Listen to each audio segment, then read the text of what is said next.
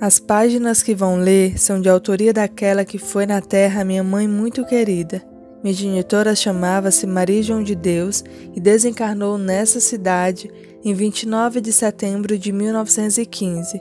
Filha de um lavadeiro humilde de Santa Luzia do Rio das Velhas, ela não pôde receber uma educação esmerada, mas todos os que a conheceram afirmam que os sentimentos do seu coração substituíram a cultura que lhe faltava quando seu bondoso espírito se comunicou por meu intermédio pela primeira vez, eu lhe pedi que me contasse as impressões iniciais da sua vida no outro mundo, recebendo a promessa de que o havia de fazer oportunamente.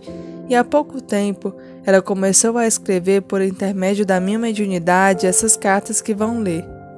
Eu contava cinco anos de idade quando minha mãe desencarnou, mas mesmo assim nunca pude esquecê-la. E ultimamente Graças ao Espiritismo, ouço a sua voz, comunico-me com ela e ao seu Espírito generoso devo os melhores instantes de consolo espiritual da minha vida. Aí estão, minha mãe, as tuas páginas. Elas vão ser vendidas em benefício das orfãozinhas. Deus permita que os pequeninos que sofrem recebam conforto em teu nome que a misericórdia divina te auxilie, multiplicando as tuas luzes na vida espiritual. Pedro Leopoldo, 25 de junho de 1935. Francisco Cândido Xavier. A mensagem a seguir está no livro Cartas de uma Morta, psicografada através do médium Chico Xavier pela sua mãe, Maria João de Deus. Para mim, meu caro filho, as últimas impressões da existência terrena e os primeiros dias transcorridos depois da morte foram muito amargos e dolorosos. Quero crer que a angústia que naquele momento avassalou a minha alma originou-se da profunda mágoa que me ocasionava a separação do lar e dos afetos familiares, pois, apesar de crer na imortalidade, sempre me enchia de pavor de crer na imortalidade.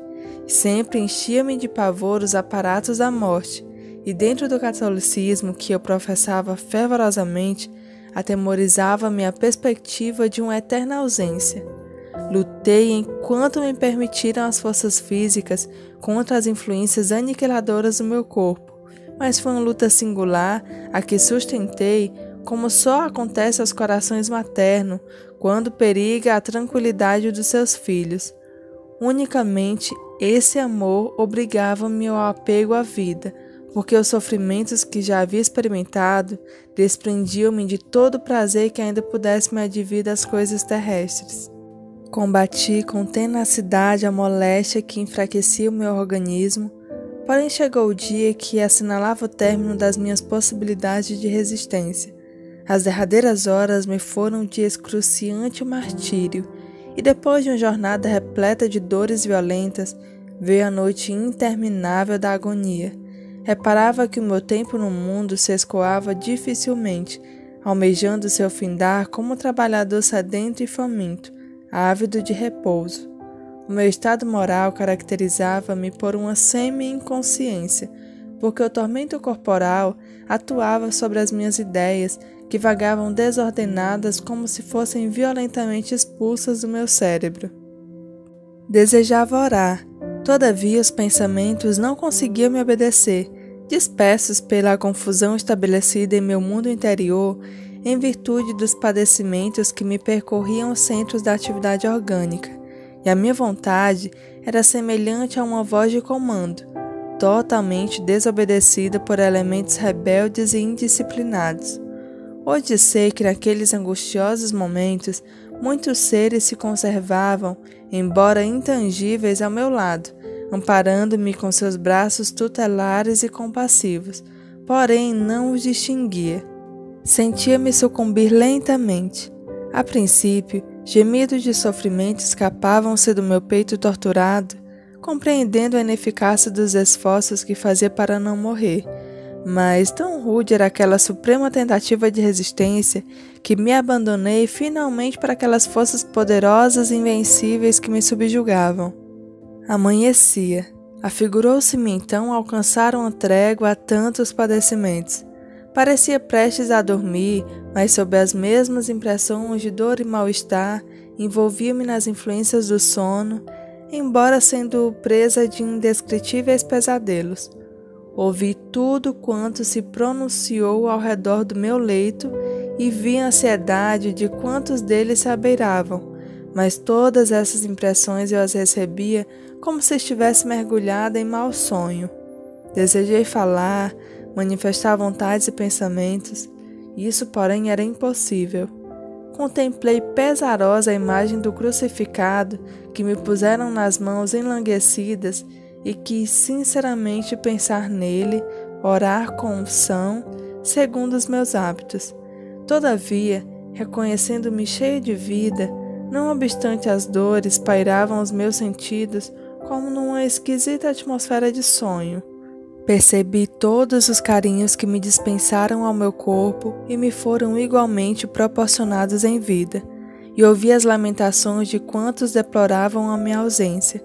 Ansiava por movimentar-me sem que membro algum obedecesse aos meus impulsos, e outras vezes fazia inauditos esforços para despertar-me, fugindo de tão singular pesadelo Afigurava-se que me cobriam de flores e sentia a carícia dos braços dos meus filhos enlaçando-me com amargurada ternura, e dizia-lhes mentalmente entre lágrimas: Meus filhos, eu não morri. Aqui estou e sinto-me realmente mais forte para vos proteger e amar. Por que chorais aumentando a minha angústia? Mas tinha a boca hirta e os braços gelados para retribuir aquelas expansões de desvelado carinho. Apenas possuía a sensação de lágrimas ardentes que me rolavam sobre as faces descoloridas como a estátua viva da amargura e do silêncio. O caixão pareceu-me um novo leito, porém, quando me convenci de que me arrebatavam com ele entre os angustiosos lamentos dos que ficavam, uma impressão penosa, atroz, subjugou-me integralmente. Achei então, sob indefinível sentimento de medo que me aniquilou a totalidade das fibras emotivas, um choque de dor brusca dominou minha alma e eu perdi a consciência de mim mesma. Após algum tempo, cuja duração não posso determinar, paulatinamente afigurou-se-me acordar. Contudo, a princípio achava-me envolvida no mesmo panorama de sonho, como se a memória fosse possuída de um admirável poder retrospectivo. Comecei a ver todos os quadros da minha infância e juventude, relembrando um a um os mínimos fatos da minha existência relativamente breve. Via-os esses quadros do pretérito com naturalidade, sem admiração e sem surpresa. Descerrou-se finalmente o derradeiro véu que preenchia o meu ser pensante Senti-me sã, ativa, ágil, como se despertasse naquele instante. Ah, eu morrera. E a morte representava um grande bem, porque eu me sentia outra, trazendo as faculdades integrais, plena de favoráveis disposições para as lutas da vida. Todavia, tinha a impressão de estar só, já que ninguém respondia minhas perguntas, embora percebesse que a minha voz nada perdera de seu vigor e tonalidade. Propositalmente, procurava fazer-me vista por todos, mas uma impossibilidade perturbadora correspondia aos meus pensamentos. Refugiei-me então nas mais sinceras e fervorosas preces. Foi quando comecei a visualizar vultos sutis e ouvir vozes acariciadoras, das quais fugia amedrontada e receosa, na ilusão pueril de que me achava com o corpo físico trânsita de medo e suscetibilidades. Chegara o dia 2 de novembro de 1915 e mais de um mês já havia se passado desde a data de minha desencarnação.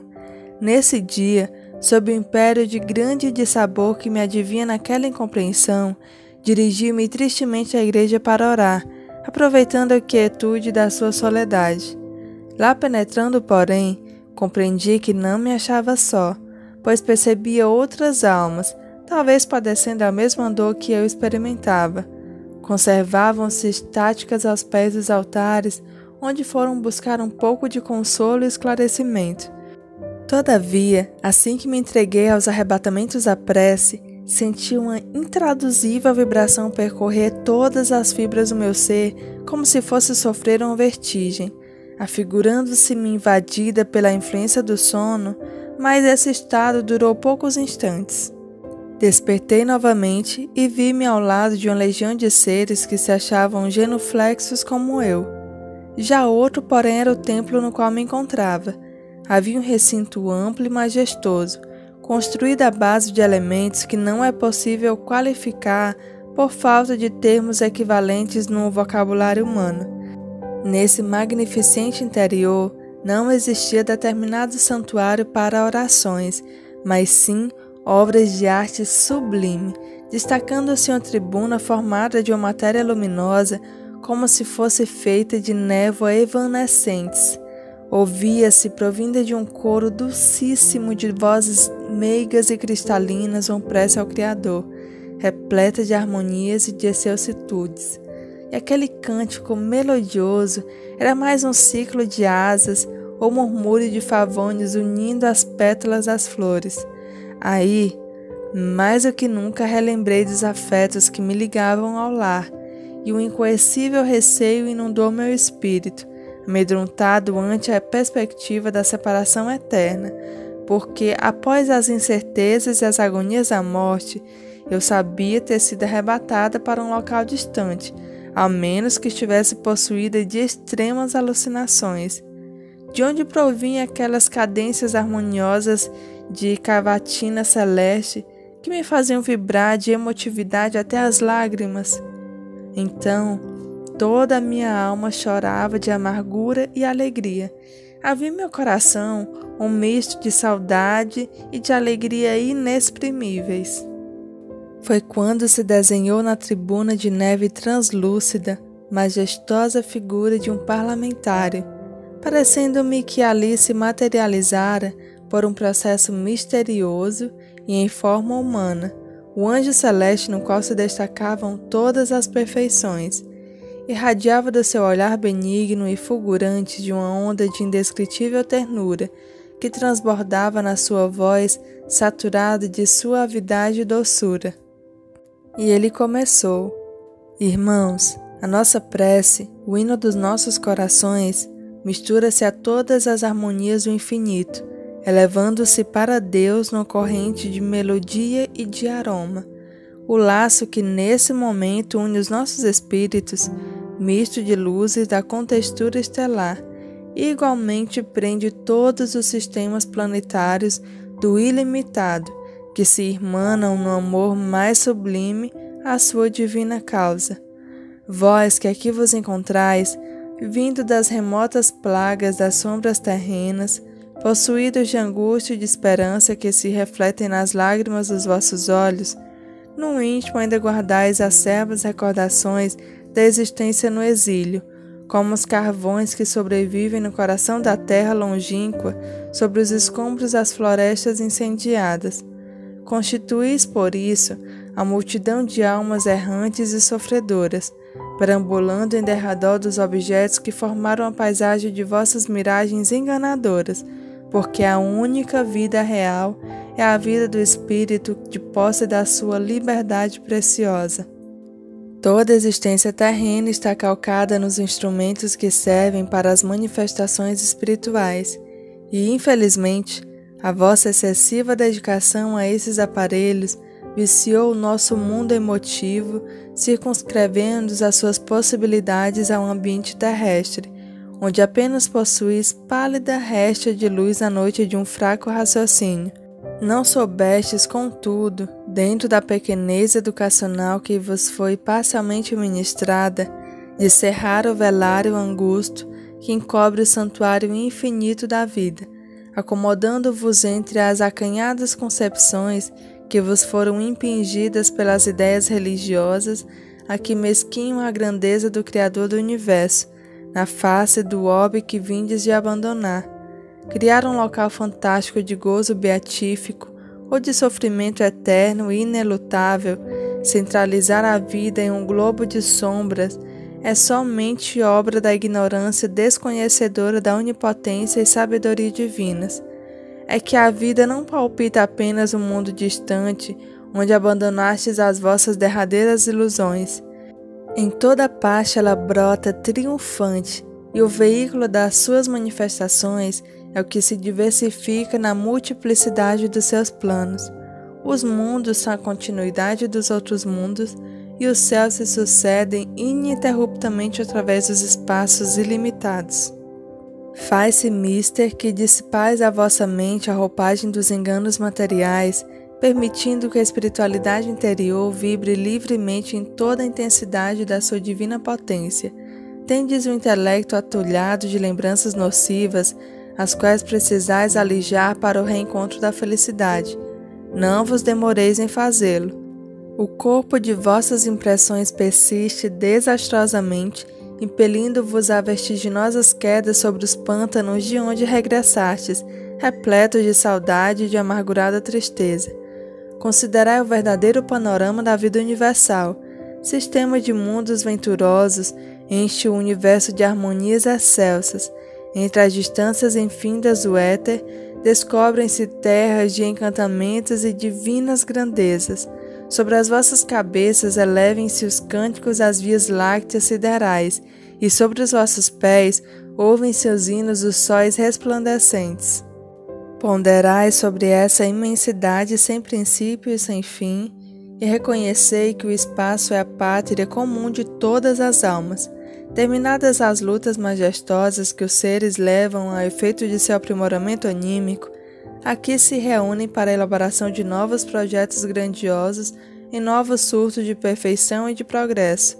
Nas existências planetárias, como a que acabais de deixar, as almas lutam e sofrem os grandes padecimentos remissores. Às vezes conhecem de perto a taça das amarguras, mergulhando no oceano das lágrimas que salvam e regeneram. Aí, nessas arenas augustas do aprendizado e da redenção, cauterizam-se feridas cancerosas, curam-se de úlceras malignas, aprimoram-se sentimentos desviados à sua pureza e crescem os empreendimentos felizes e conhece-se o grande ensinamento da felicidade, oriunda da solidariedade salvadora.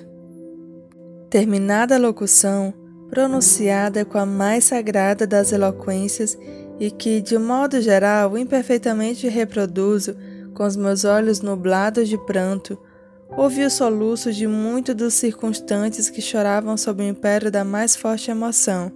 Então oramos, acompanhando os inspirados impulsos daquele enviado celeste, que procurava incutir-nos a fé, a esperança e a resignação através de suas palavras compassivas e piedosas um luar indescritível projetando-se na tribuna que lhe guardava ainda a luminosa figura, banhou as nossas frontes e pude observar que a atmosfera que se impregnava de capitoso perfume.